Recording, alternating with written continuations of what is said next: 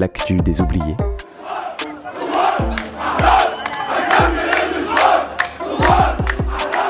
Troisième saison.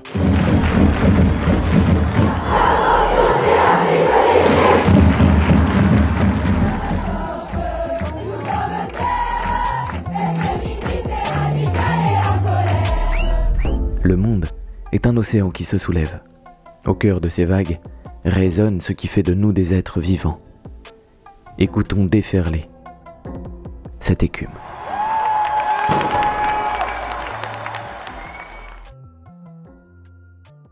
Bonjour et bienvenue dans ce cinquième épisode de l'actu des oubliés. Ce n'est pas que nous attendions quelque chose de la COP27, mais celle-ci a été un véritable scandale. Les groupes environnementaux y ont dénombré 636 délégués ayant des liens avec les énergies fossiles, l'industrie la plus impliquée dans le réchauffement climatique.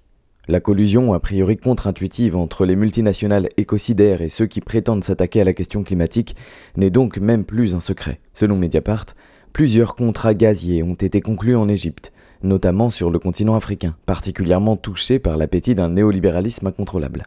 Des résistances s'organisent, malgré un système élaboré, organisé et porteur d'un héritage colonial maillé.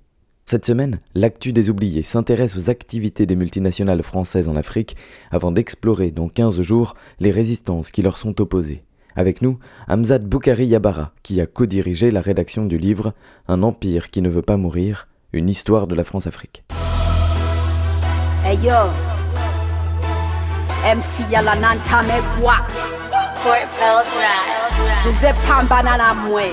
yalanantamegwa Port Bell Drive. sizepambana namwe nzijukira bwe nali nga nkyali mwana muto nga njagala nnyo emmere nga njagala nnyo emmere bwe nali nga nkyali mwana muto era nga nali mukambwe ennyo mu biseera byange eby'obuwala mu biseera byange eby'obuwala nali mukambwe nnyo Pour Vanessa Nakate, militante écolo-ougandaise présente en Égypte, la COP n'est plus qu'une conférence de vente et de marketing pour plus de pollution, plus de destruction et plus de dévastation. Elle déclare Pour de nombreux dirigeants, il s'agit avant tout de conclure des accords avec les lobbyistes des combustibles fossiles, de survivre au prochain cycle électoral et d'engranger autant de profits à court terme que possible. S'adressant à eux, elle ajoute Vous semez le vent et les communautés en première ligne récoltent le tourbillon. Vous semez des graines de charbon, de pétrole et de gaz, et les communautés récoltent le ravage, la dévastation et la destruction.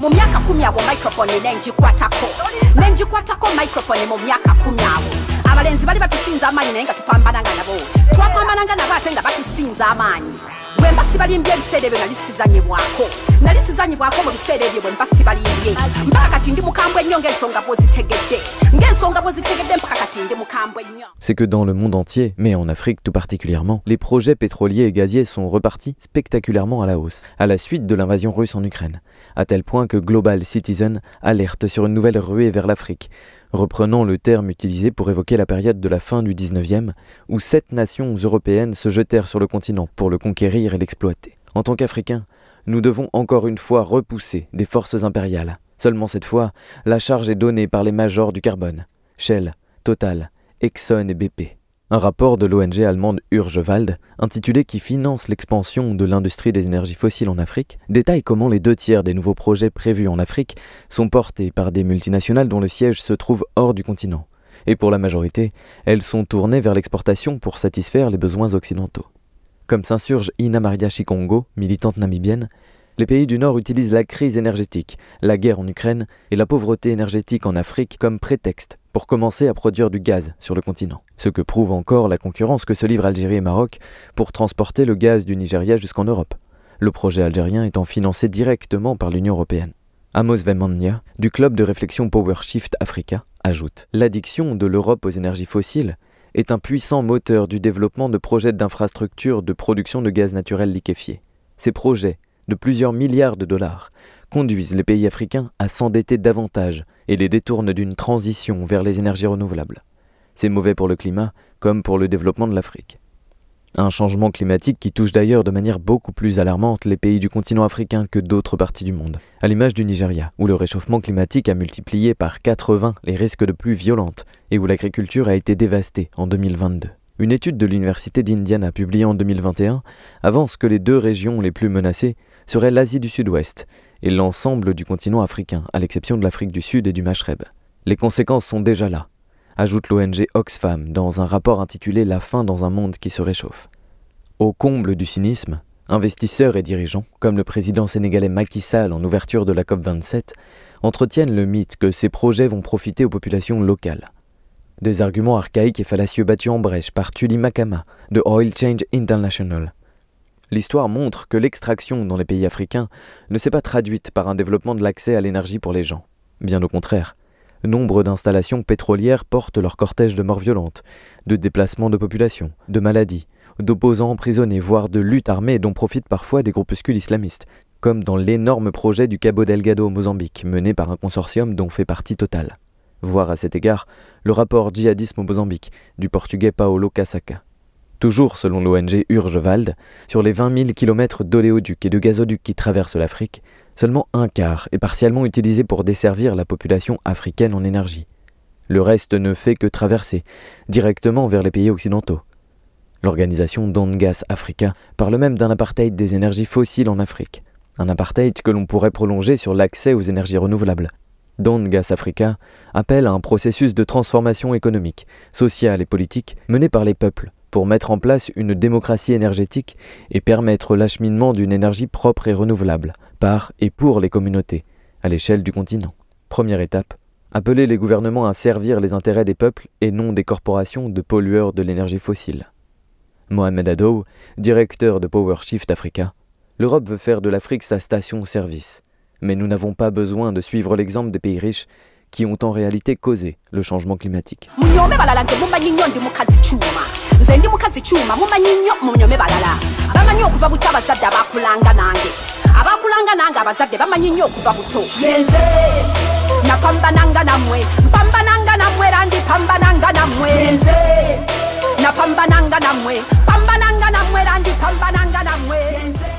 Mais les dirigeants africains ont-ils la volonté et la capacité de servir les intérêts de leur peuple? C'est là qu'il convient, à titre d'exemple, de se tourner vers les entreprises françaises. Total en particulier concentre 14% des projets en cours dans 15 pays différents. Eva Schuking, directrice d'Urgewald, commente. Les nouvelles ressources que Total Energy prévoit d'apporter à court terme atteignent 2,27 milliards de barils équivalent pétrole, c'est-à-dire l'équivalent de trois années d'émissions nationales de CO2 pour la France. Total est tristement connu pour son projet dans le parc national des Murchison Falls, en Ouganda, et pour le pipeline ICOP qui s'y rattache, dont nous parlions dans le quatrième épisode de notre saison 2. L'entreprise au bénéfice record, qui refuse à ses salariés un maintien à salaire égal face à l'inflation, s'est encore illustrée en octobre en demandant à l'Afrique du Sud l'autorisation de forer le sous-sol marin. Claire Nouvian, fondatrice de Bloom, sur Brut. Vous pensiez avoir tout vu de Total Energy en termes de désastre environnemental et climatique? Eh bien non. Aujourd'hui, l'entreprise a demandé la possibilité d'aller exploiter des champs gaziers au large de l'Afrique du Sud, c'est-à-dire l'une des zones les plus riches, les plus spectaculaires en termes de vie marine. Ce sont aussi des endroits de pêche traditionnels pour des pêcheurs artisans. On voit que, comme d'habitude, Total passe en force, non seulement par rapport à la nature, mais aussi par rapport aux populations locales et à leurs moyens de subsistance. Derrière, c'est plus de pipelines pour rejoindre le continent, c'est plus d'usines, ce sont des investissements de milliards de dollars pour aller s'enfermer dans cette voie des combustibles fossiles. C'est complètement délirant et irresponsable. Et cette décision ferait précédent et ouvrirait la voie à une espèce de boulevard pour des tas d'autres compagnies qui se tiennent aux aguets. Omar El Maoui, coordinateur de la campagne Stop ICOP, résume assez bien ce qui se cache derrière la présence des multinationales en Afrique. Ces projets ne sont pas destinés au continent africain, mais pour l'exportation. C'est pourquoi ils sont fondés sur l'exploitation et sont aussi, par bien des aspects, des projets coloniaux. Les multinationales françaises ne sont certes pas seules sur le continent, mais leur cas est particulièrement édifiant, puisqu'il relève de ce qu'on nomme la France-Afrique. Benoît Colomba, co-directeur de l'ouvrage collectif L'Empire qui ne veut pas mourir, définit la France-Afrique comme un système de domination et de prédation qui est continuellement en train de s'adapter. Au moment des indépendances, on va développer toute une série de dispositifs pour pouvoir continuer à contrôler les pays africains tout en leur accordant une indépendance formelle. On écoute Hamzat Boukari lui aussi co-directeur de l'ouvrage L'Empire qui ne veut pas mourir. Il y a quelque chose d'assez euh, difforme, d'assez monstrueux dans euh, peut être la, France-Afrique euh, depuis un certain temps, puisqu'on l'inscrit dans la continuité de, l'histoire de la traite, de, l'esclavage, de la colonisation. Donc, il y a eu d'abord un monopole de la part du, roi de France, donc Louis XIV, et ce monopole-là a été progressivement vendu à ce qu'on va appeler des compagnies achats, qui sont un peu les ancêtres justement de ces multinationales-là, qui sont l'un des piliers majeurs de la France-Afrique, avec en plus un ensemble de dispositifs asymétrique entre les élites françaises et une partie des élites africaines qui se fait toujours au détriment des intérêts des peuples et qui repose sur des mécanismes qui sont à la fois officiels et occultes, visibles et masqués, légaux et criminels, qui se perpétuent et se recyclent à la manière d'un logiciel, qui fait que ce mécanisme-là s'auto-reproduit. Lorsqu'il annonce sa fin, c'est une fin qui l'amène à se régénérer et qu'il a quelque chose de fondamentalement euh, cannibale dans sa manière de fonctionner qui renvoie effectivement à cette euh, notion euh, d'exploitation des terres, c'est-à-dire que plus on exploite, plus il y a exploité.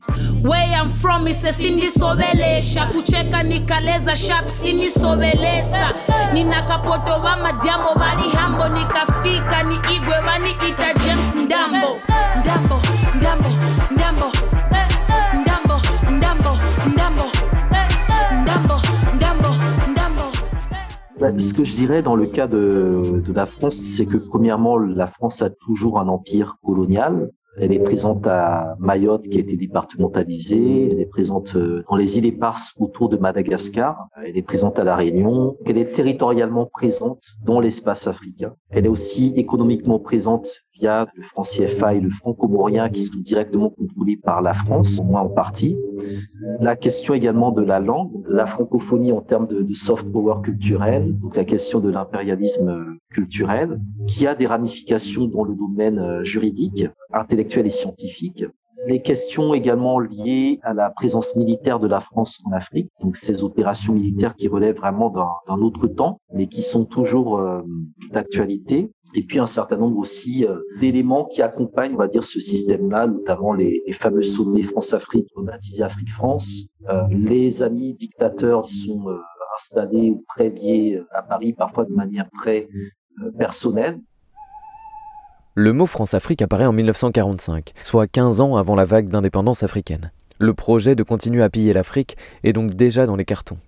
Ce n'est d'ailleurs pas une nouveauté. Entre 1815 et 1870, la France avait déjà mis en place ce que David Todd nomme l'impérialisme informel, dans son livre L'Empire de velours.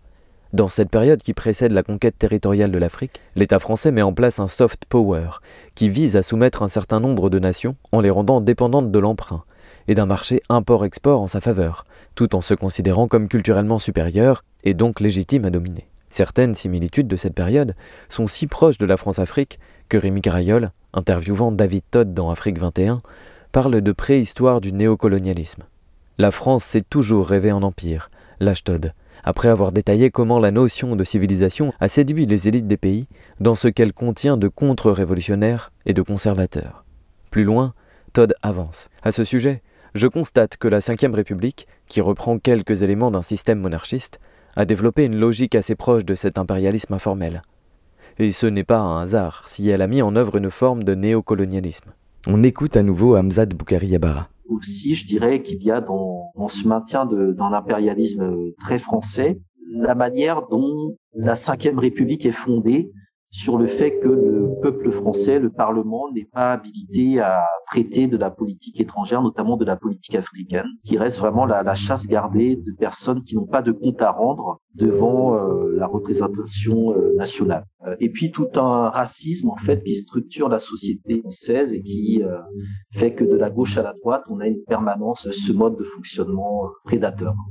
Et enfin, une dimension universaliste de la France, qui fait qu'elle ne cesse de nier sa propre euh, dimension impériale pour euh, accuser les autres d'être en réalité les véritables colons et impérialistes. Ce déni, cette incapacité, je pense, à regarder son histoire, à s'inscrire dans une euh, dans une sorte de fuite en avant, tout en trouvant à chaque fois de nouveaux éléments. C'est en cela que cet impérialisme, il a des spécificités, il a une actualité et euh, il s'inscrit vraiment dans une perspective très particulière de ne pas comprendre la nécessité de décoloniser les institutions françaises elles-mêmes. La France vit sur des institutions coloniales, on est sur une république coloniale et cet élément-là, euh, il est pour moi vraiment la, la contradiction de l'impérialisme ou du néocolonialisme français.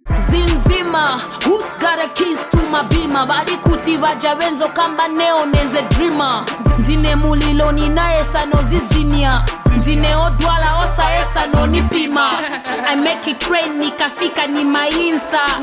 My pace looking fat inainisa wakaniona vamayamba punda bingo. James Ndambo vakulu vanchito nizimvela fly ndambo ndambo. Blessings everywhere yango bwela double double. Ndava briski na biti ni double trouble. Vindalama ni divili ni ndambo pablo David Todd identifie finalement deux piliers communs à l'empire de velours et au néocolonialisme. La France-Afrique s'appuie elle aussi à la fois sur des mécanismes institutionnels avantageant les acteurs économiques français et sur une complicité certaine avec les élites locales. Et si un homme d'affaires illustre bien la complicité avec les élites locales, c'est Vincent Bolloré. Justement, TV5 Monde rapporte que le 10 novembre, le nouveau magnat des médias français a lui-même plaidé coupable pour avoir aidé en 2014 Faure Gnassingbé, président du Togo, à se maintenir au pouvoir grâce à sa filiale en communication, Avas. En échange, Bolloré s'assurait de la prolongation des contrats de Bolloré Africa Logistics et d'avantages fiscaux. En Guinée, même procédé, lorsque Havas concourt à faire élire Alpha Condé. Quelques mois plus tard, l'entreprise qui gère le port de Conakry est expropriée et remplacée par celle de Bolloré. L'avocat William Bourdon commente Du fait de ses aveux, cet homme a été pris la main dans le sac, parce que la logique de ceux qui sont poursuivis pour corruption, en général, c'est de ne jamais avouer. Jamais. Bolloré plaidait en effet coupable en espérant un accord avec le parquet financier et éviter ainsi un procès médiatique. L'accord a finalement été rejeté par la juge, qui estime que les faits ont gravement porté atteinte à l'ordre public économique et à la souveraineté du Togo et de la Guinée. Un procès aura donc lieu. Ça aussi, c'est quelque chose qui, je pense, est très, très important, la logique de précaré, la logique de chasse gardée, qui fait que on considère que cet espace-là est acquis à la France et à ses entreprises. Le MEDEF s'est beaucoup aussi impliqué dans ce cadre-là. Régulièrement, on a des présidents africains invités à chaque, je sais plus comment ils appellent ça, festival ou euh, conférence, enfin le truc annuel du MEDEF. On a des, des dirigeants africains régulièrement invités qui sont euh, incités à appeler les investisseurs français à venir dans leur pays. Récemment, on a vu le président Gagna qui est venu euh, recevoir un, diplôme honoris causa à la Sorbonne et qui a expliqué qu'il fait partie des dirigeants qui veulent que la France vienne en Afrique.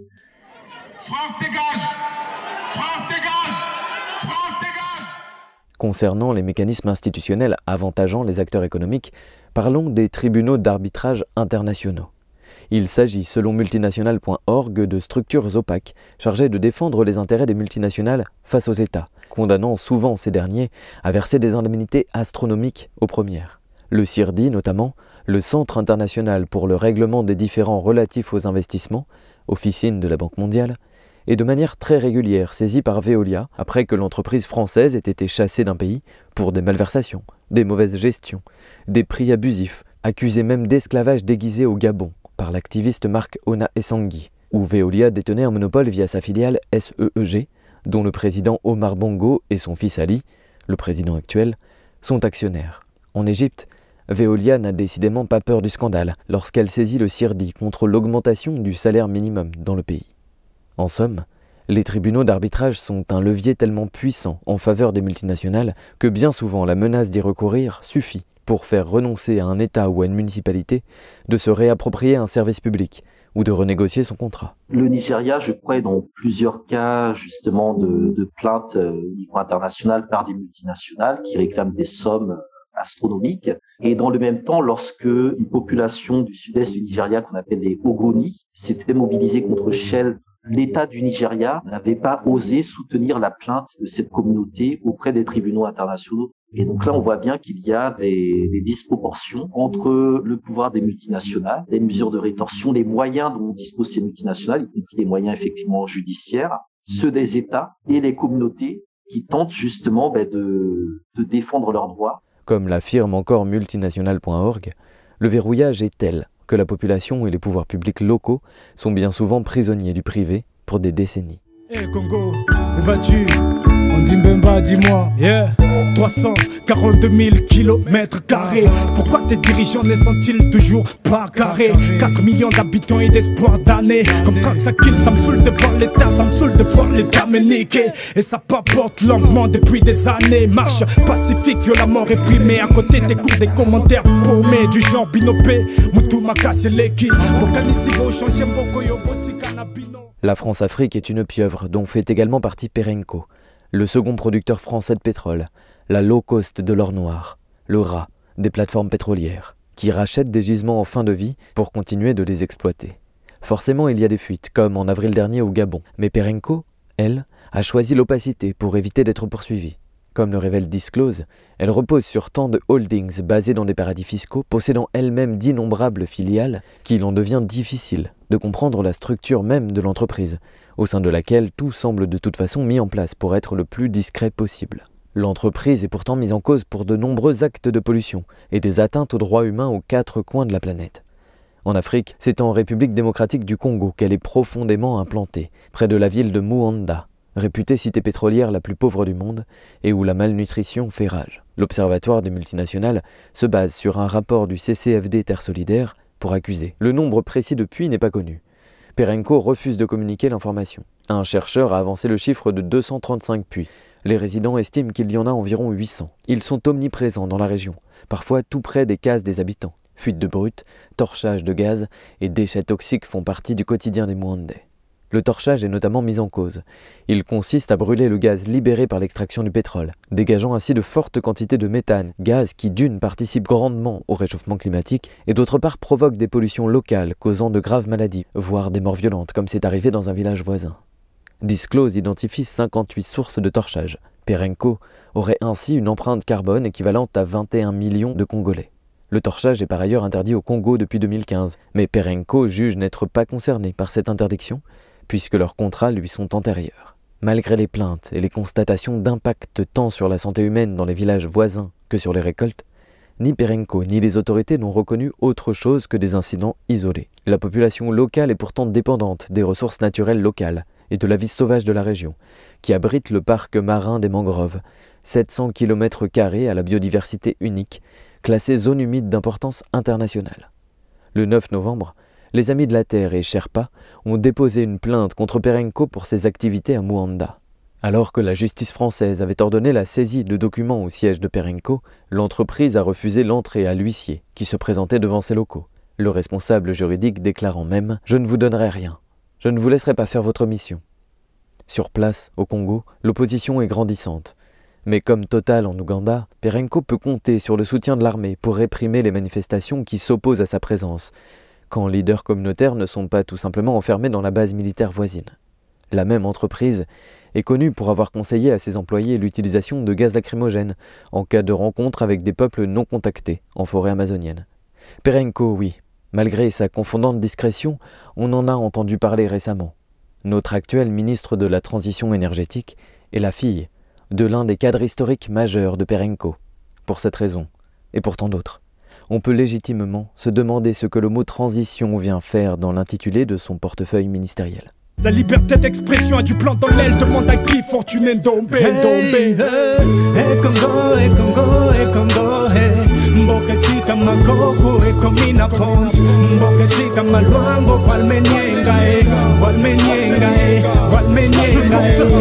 l'Union africaine pour non-assistance. Je porte plainte. Hollande pour ingérence outragère. Je porte plainte. Contre la communauté internationale pour négligence. Je porte plainte, plainte, plainte, plainte. Yeah. Le Congo du sang et des larmes, c'est eux qui le créent. Le Congo des libertés, c'est eux qui le craignent. Au nom de Tarmatua, de Kimbangu et des Bafourou, je vous ferai la guerre. Je taperai sous les grands sciences jusqu'à ce que peut-être vomissent toutes ces bières qui vous font oublier que nous sommes un peuplé, non des moutons, à qui on tord la conscience à coup d'un gang de primus, mais qui ignore que face à l'oppression, tous les peuples s'unissent. Je n'attendrai pas qu'on punisse pour avoir dit la vérité alors. La transition est pourtant nécessaire. Elle ne se fera pas avec, mais contre le conglomérat néolibéral international. Les multinationales de la France-Afrique sont les mêmes qui, ici, refusent d'augmenter les salaires, qui contrôlent instituts de sondage et médias grâce auxquels elles font élire des personnes qui ne nuiront jamais à leurs intérêts. Ces entreprises peuvent nous faire croire qu'elles défendent en Afrique les intérêts de la France. Elles tenteraient même de nous faire croire qu'elles sont impliquées dans la transition énergétique, comme cette ministre, mais leur discours est faux et creux. Il ne renferme qu'une épaisse couche de cynisme et d'hypocrisie, et nos intérêts à nous, en tant que peuple, est commun aux communautés victimes des exactions de Total, Bolloré, Perenco, BNP Paribas, Veolia ou Areva.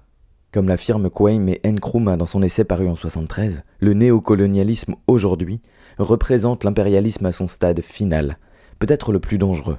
Cinquante ans plus tard, l'avertissement prend tout son sens. L'ampleur des dégâts, dont nous avons à peine parlé dans cet épisode, et l'absence totale de volonté des responsables politiques de mettre fin à ce désastre, pourrait même nous donner envie d'abandonner.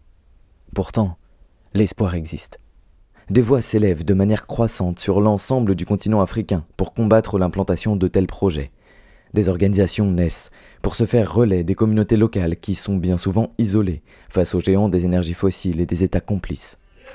Dans les jungles, dans les montagnes, sur les littoraux, il demeure des sociétés qui luttent. Elles luttent certes pour défendre leur existence, mais dans leurs mots, dans leurs actions, dans leur manière de voir le monde, il y a bien plus que cela. Ces communautés possèdent un savoir, une histoire et des modes d'organisation collective qui risquent de disparaître sous les coups de pelleteuse. Alors la lutte n'est plus seulement une question de survie, elle défend un autre développement, une autre relation au monde. Elles se battent même pour ce qu'elles appellent les sans-voix, c'est-à-dire tout le reste du vivant. Selon Natural Justice, 80% de la biodiversité à l'échelle de la planète se trouve encore dans ces communautés humaines qui ont maintenu un lien de dépendance et de connexion vis-à-vis du vivant. C'est donc à elles que sera consacré le prochain épisode de l'actu des oubliés. Ces gens qui pour nous sont à la fois source d'espoir, de savoir et d'avenir. Je veux parler des communautés indigènes en lutte face à l'empire totalitaire qui dévore le monde. Des écoféministes et des créatrices de liens qui réparent et entretiennent ce qui nous reste de vivant.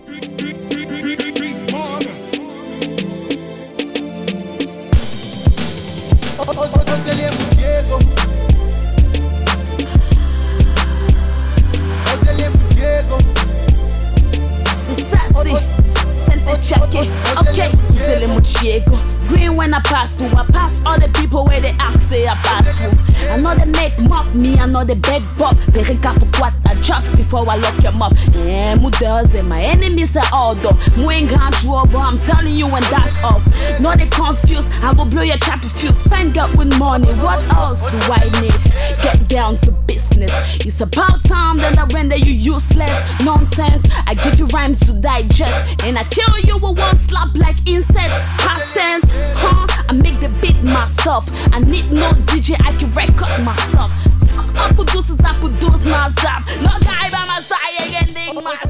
En termes de sources, vous pouvez vous renseigner sur les exactions des multinationales françaises en Afrique via les ONG Survie, les Amis de la Terre, Sherpa ou le site multinational.org. Plus spécifiquement sur Perenco et le scandale de l'actuel ministre de la Transition écologique, passez voir Disclose et son dossier Perenco Files. Vous trouverez également de nombreuses infos, notamment sur Mediapart, à propos de l'Empire Bolloré.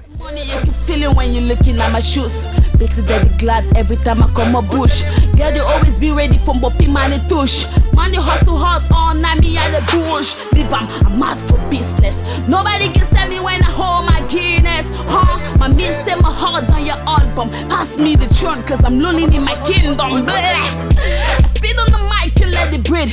When I like for your man, the talk though, I'm not stupid. Rappers are funny, some rappers looking hungry. Boy, I give the money, they act, they no thank me.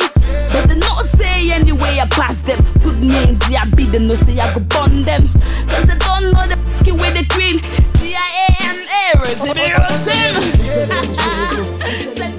En termes de musique, vous avez pu écouter la rappeuse ougandaise MC Yala avec M Pambana.